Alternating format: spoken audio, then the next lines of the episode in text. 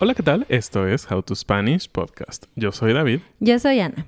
Y bueno, en este episodio, si estás viendo el video, también está nuestro bebé. Pero, eh, ¿qué vamos a hacer? Este es el primer episodio que grabamos eh, después de tener al bebé, así que vamos a hablar un poco de cómo es volver a la vida laboral o algún proyecto que tienes después de una pausa. How to Spanish podcast is designed to help Spanish students improve their listening and vocabulary skills, and it's made possible thanks to our Patreon community. By joining the community, you can access the vocabulary guide and interactive transcript, bonus episodes, and monthly activities to practice your Spanish. If you would like to join the experience, go to patreon.com slash howtospanishpodcast. Hola amigos, ¿cómo están? Nosotros estamos súper, súper emocionados, no tienen idea.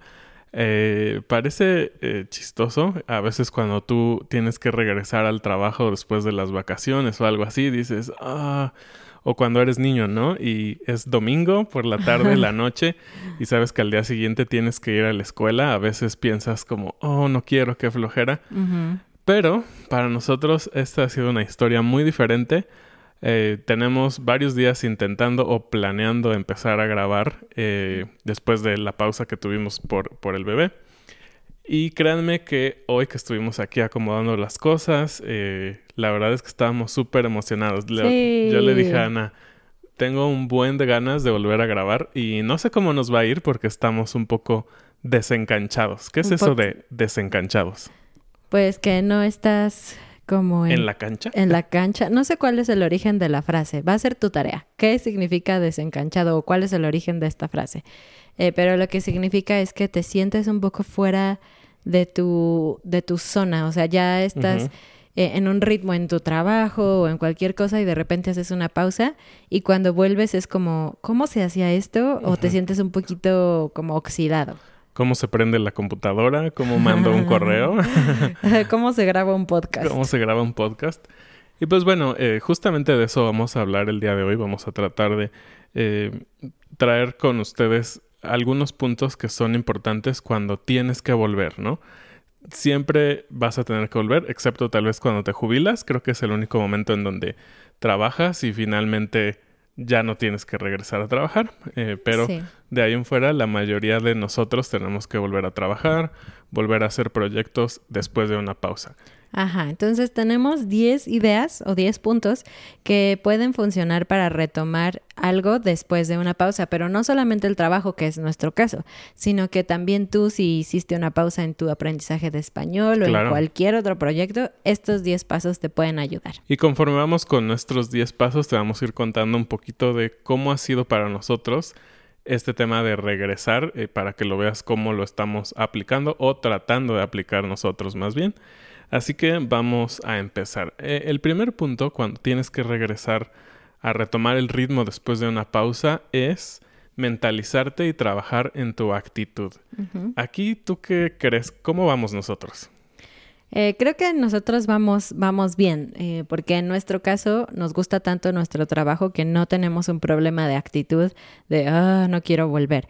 Pero si ese es tu caso, entonces una cosa importante es pensar en qué cosa de volver a estudiar español o a tu trabajo o cualquier cosa es lo que te está causando más desidia.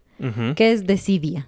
Es como postergar, es como esa flojera, ese... Como, ¿qué es lo que te hace pensar, ay, no, ah, quiero. Exactamente. Porque generalmente no es todo el proyecto, sino una pequeña parte. Tal vez tener que levantarte más temprano o tener que estudiar subjuntivo, no sé, hay una parte que no te gusta. Exactamente. Y esto también ahorita estaba pensando, eh, se va a aplicar muy bien a cuando regresas a hacer ejercicio. Creo que esa es una de las cosas que todos, a excepción creo que de los como superatletas o bueno, creo que más bien sí hay bastantes personas que aman el ejercicio y, lo retoman con muchas ganas, pero para la mayoría, yo me incluyo, en las pocas veces que he intentado hacer ejercicio en mi vida, eh, eso de mentalizarme ha sido lo más difícil, ¿no? Como la mente es tan poderosa que te puede jugar a favor y en contra, ¿no? Como le puedes echar muchas ganas simplemente con el hecho de pensar que vas a hacer algo que te gusta o puedes tener mucha flojera, sabiendo que va a ser algo que te va a doler, que no va a ser muy agradable al principio. Pues sí, nada más para terminar este punto, creo que es mejor pensar en cuál es la meta final más que pensar en el proceso, porque el proceso siempre es más complicado y generalmente el resultado final es tu sueño, es lo que quieres lograr, ¿no? Si es si trabajar, pues a lo mejor es tener una carrera más larga o simplemente tener dinero para comer. Pero si es un proyecto, pues hay muchos sueños y metas más profundas atrás de eso, así que intenta enfocarte en eso, en la meta. Y bueno, el siguiente es preparar tu regreso. Eh, obviamente esto suena bastante claro, es cómo pones las cosas, cómo, pues, desde el primer paso, ¿no? Te mentalizas a regresar. Y en, en nuestro caso, que, que, tuvimos un bebé, ha sido súper difícil. Eso sí ha sido muy difícil. Creo que tenemos la actitud, tenemos ganas de volver a grabar, tenemos ganas de estar más tiempo conectados con toda nuestra comunidad, pero eh, preparar el regreso ha sido difícil. Hemos tratado varias veces de empezar a grabar y no ha sido posible. Entonces, esto creo que depende mucho de cada, cada proyecto o cada objetivo que tú tienes. ¿Cómo prepararías tu regreso? Yo digo que no esperes volver de inmediato, como, ok, hoy voy a hacer, en nuestro caso, la lista de los temas del podcast, hoy voy a escribir el guion y hoy mismo voy a grabar. Es demasiado ambicioso. Habrá gente que puede hacerlo, pero la mayoría de nosotros no. Entonces la preparación toma días, incluso podría tomar semanas o meses. Y puede ser desde eh, hacer una pequeña lista, ir pensando qué cosas necesitas, ir viendo cuál es tu circunstancia actual para poder decir, en nuestro caso, ok, tenemos que grabar temprano porque es cuando el bebé duerme más tranquilamente, como ahorita que está dormido aquí conmigo, y entonces es más posible grabar. Y bueno, eh, muy de la mano es el punto número tres, que es fijar objetivos. Es decir, eh, planeas y parte de la planeación de cómo regresar es fijar tus objetivos. En el tema de fijar objetivos, tienes que ser realista, como decía Ana. No puedes decir que vas a hacer todo de jalón, de una sola ocasión. Entonces tienes que tener objetivos de corto, mediano y largo plazo. Y aquí es bastante útil eh, que, realmente cumplas tus objetivos y que no sean algo que te va a dar frustración, ¿no? Es decir, hazte objetivos pequeños, tal vez para nosotros, como dijimos, fue primero hacer la lista de episodios y nos tomamos un café un día. Hicimos una lista bastante productivo, creo. Sí. Con bastantes episodios por, por grabar en un futuro. Y después nuestro siguiente paso fue grabar. Y aquí fue donde se nos atoró porque habíamos pensado grabar desde hace una semana antes y no lo logramos. Entonces tienes que ir ajustando los objetivos, pero tienes que tener objetivos por tiempos delimitados. El tip o el consejo número cuatro es que hagas una lista de cosas que necesitas hacer. Eh, cuando estás ya muy metido en tu trabajo o tu proyecto, no necesitas pensar en la lista de cosas que hay que hacer, las haces automáticamente, ¿no? Abres la computadora, revisas tus correos y después este, te haces un café y después vuelves y tienes una junta. Ya es como que la lista está en tu mente muy grabada. Pero créeme, después de una pausa se te va a olvidar. Se te va a olvidar qué proceso seguías y qué proceso funcionaba para ti. En nuestro caso, nuestros procesos no van a funcionar igual, es un hecho, o sea, porque hay una persona extra que además necesita de nosotros todo el tiempo, entonces no es como que puedo hacer todo, como dijo David, en, en un solo día, necesito dividir mis actividades. Entonces, para mí va a ser muy útil hacer una lista de todo lo que necesito hacer para que el negocio siga funcionando.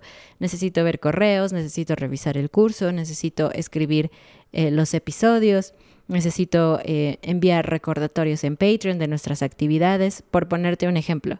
Y tenerlo escrito me va a permitir decir, ok, en mi nueva vida creo que puedo hacer esta actividad y esta actividad juntas durante la mañana.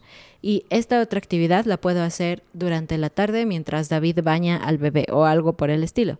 En tu caso, si lo haces por aprender español o cualquier otro proyecto, tal vez tu vida no cambió tan drásticamente, pero sí vas a, tomar un poquito de tiempo en volver a tu rutina, así que tener la lista te va a ayudar mucho. Que por cierto, yo no baño al bebé solo, es muy difícil, lo bañamos entre los dos. y bueno, Ahora, ya que tienes tus, tus metas, tus objetivos o las listas, que por cierto, a Ana le encanta hacer listas, tenemos listas en nuestro eh, espejo, en nuestra recámara, listas en el refri, casi casi tiene listas para mí de cuándo tengo que ir al baño. no es cierto. no es cierto. Eh, ya que tienes listas, tienes que hacer lo siguiente, que es el siguiente punto, es el punto número 5, priorizar.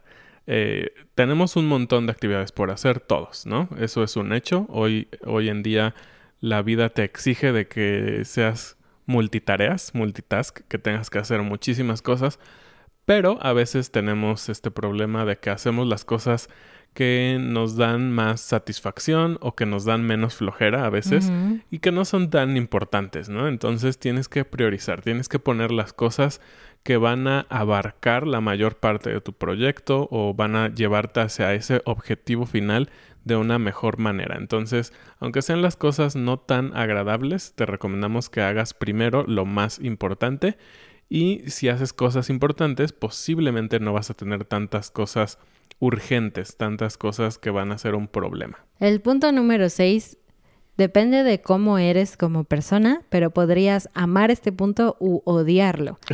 Pero es muy importante y es fijar rutinas, hacerte rutinas. Por muy espontáneos que queramos ser, la verdad es que necesitamos rutinas. Todo mundo necesita alguna especie de rutina, por chiquita o simple que sea. Y las rutinas te permiten saber qué esperar y te dan un, plan de juego, te dicen qué es lo que vas a tener que hacer después. Y eso te puede ayudar a evitar procrastinar y también a enfocarte en cosas que no te van a ayudar a avanzar. Entonces, cuando piensas en tus rutinas, en hacer tus rutinas, piensa en, en tu realidad qué tipo de rutina puedes hacer. Hay gente muy metódica que puede tener una rutina así al pie de la letra desde las 6 de la mañana que se despierta hasta las 9 que se va a dormir, pero hay gente que no. Entonces, en tu caso, si estás buscando volver a un proyecto como aprender español tal vez de forma más constante, entonces puedes hacerte una rutina que incluya los puntos más importantes como hablar, escribir, leer. Y si cumples con ese poquito cada día, entonces te aseguro que vas a avanzar mucho. Y aquí una pregunta, ¿qué es procrastinar? Sé que es una palabra que se ha vuelto un poco famosa últimamente, pero ¿qué es eso de procrastinar? Es dejar las cosas para después. Que ya hablamos un poquito de eso, ¿no? En algún episodio que dijimos que están las personas que dejan todo para después y las personas que lo hacen como al momento, ¿no?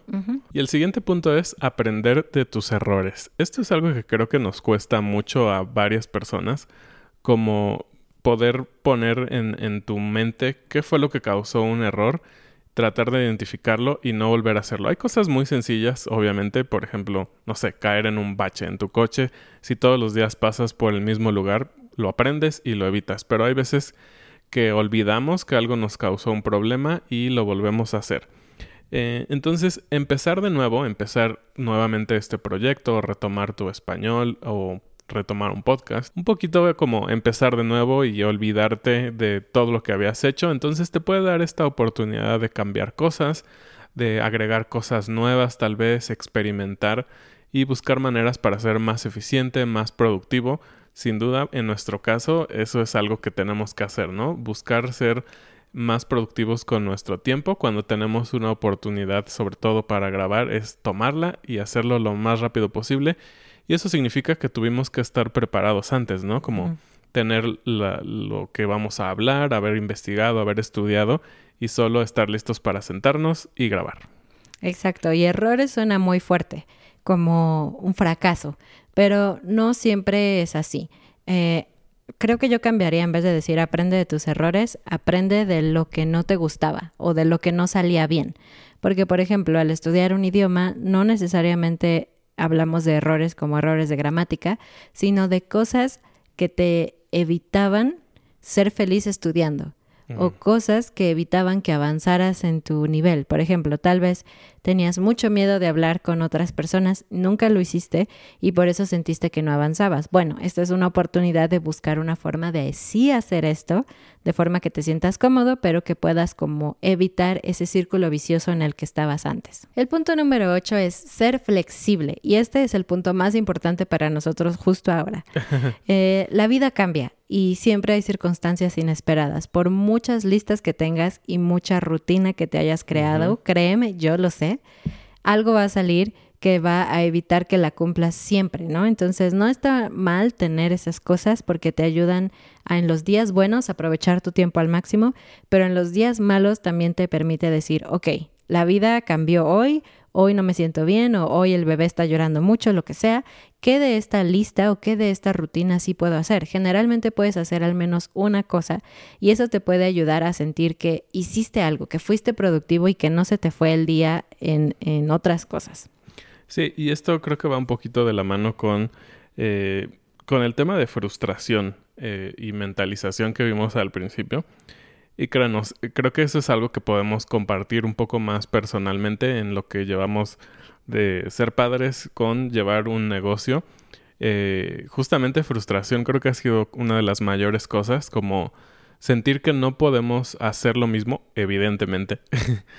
Eh, pero que llega un momento en que parece que todo está listo para poder hacer cosas productivas en términos de trabajo y simplemente no sucede, ¿no? Varias veces Ana me ha dicho, es que no no hice nada hoy, o sea, no me siento productiva. Y está bien porque me encanta ser mamá y me encanta cuidarlo y es mi es lo más importante para mí, ¿no? Más que el trabajo es mi hijo. Pero sí llega un punto en donde dices, "Wow, de verdad no hice nada", o sea, no abrí el teléfono, no abrí la compu, nada de nada. Exacto, entonces esa flexibilidad te va a ayudar a evitar este tema de frustración que puede ser como una piedra en el zapato, es decir, esas cosas muy molestas y te pueden ayudar a salir mejor de todas estas cosas que no puedes controlar. Y uno muy importante del cual también somos testigos de ello es descansa. Para regresar a un proyecto con todas las ganas, tienes que tratar de regresar lo más fresco posible. En nuestro caso, una de las cosas más de ser padre, y si ustedes han sido padres, son padres saben que los bebés no tienen reloj, ¿no? No, no tienen este, este tiempo todavía para dormir muchas horas. Entonces, en nuestro caso, a veces estamos como en modo zombie, como eh, no queremos hablar, no queremos hacer muchas cosas, pero tienes que buscar la manera de descansar. Y esto aplica para todo. Creo que en especial también para los proyectos de ejercicio que decíamos hace un momento tu cuerpo requiere que descanses, ¿no? No puedes como regresar y del primer día correr un maratón y así hacerlo todos los días, 40 kilómetros. No, tienes que descansar, tu cuerpo lo necesita.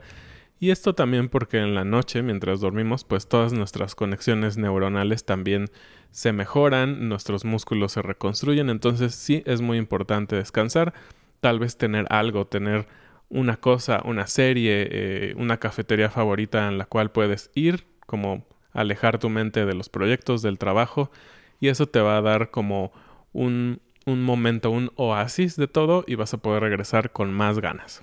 Sí, como en nuestro caso, no, si no sabes, todos los episodios que has visto, los últimos siete episodios que has visto antes de este, ocho, no los grabamos en tiempo real, los grabamos antes de que naciera el bebé. Eso quiere decir que tuvimos un mes y medio, más o menos, dos meses de, de descanso del trabajo para enfocarnos en nuestro bebé y en nuestra nueva vida. Y creo que fue lo mejor que pudimos haber hecho, porque hoy que estoy aquí sentada, créeme que no estoy tan cansada como estaba hace tres semanas. Las primeras dos, tres semanas. Exactamente, no hubiera podido hacer esto. Entonces fue un descanso necesario y, justamente podemos volver con energía y con ganas en vez de decir, ah, tengo que grabar y estoy muy cansada. Y por último, llegamos al punto número 10 y el bebé siguió durmiendo, así que terminamos. Esto es una victoria. Una victoria. Pero bueno, el punto número 10 es tener una red de apoyo. Eh, la comunidad es muy importante, o sea, no solamente para nosotros en How to Spanish, siempre decimos que la comunidad es un punto clave de cualquier cosa en la vida. Em, creo que eh, en este caso tienes que pensar en cuál sería tu red de apoyo para ese proyecto. Todos tenemos una red de apoyo en general en la vida, ¿no? No sé, amigos, padres, eh, hermanos, amigos, quien, quien sea.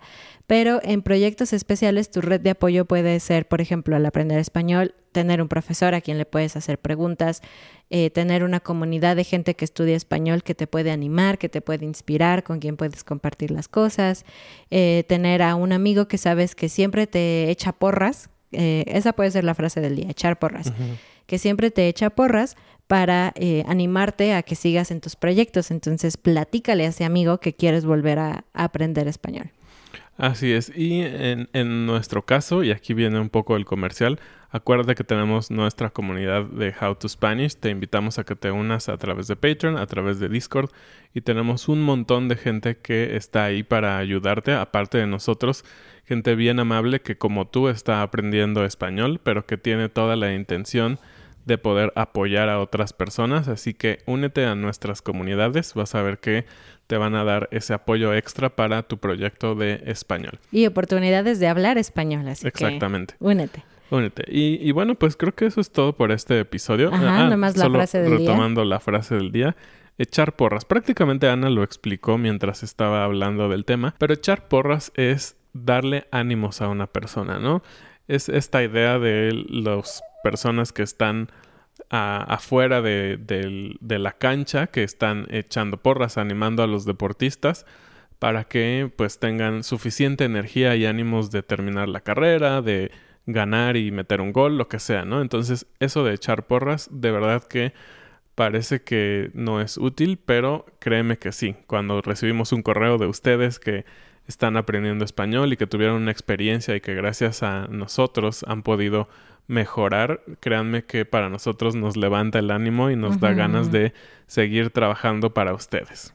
Bueno, gracias por escucharnos y espero que te haya gustado este cambio de escenario, poder ver la cabecita del bebé aquí mientras duerme y su bracito. y nos vemos la próxima semana. Muchas gracias y bienvenidos a nuestros nuevos patrones. Carl, Sped, Franca, NDB, John, Mónica, Patty, Susan, Isaac, David, Sandra, Paul, Angela, Tim, Jennifer, Rick, Alan, Raichain, Débora y Juana. Nos vemos. Adiós.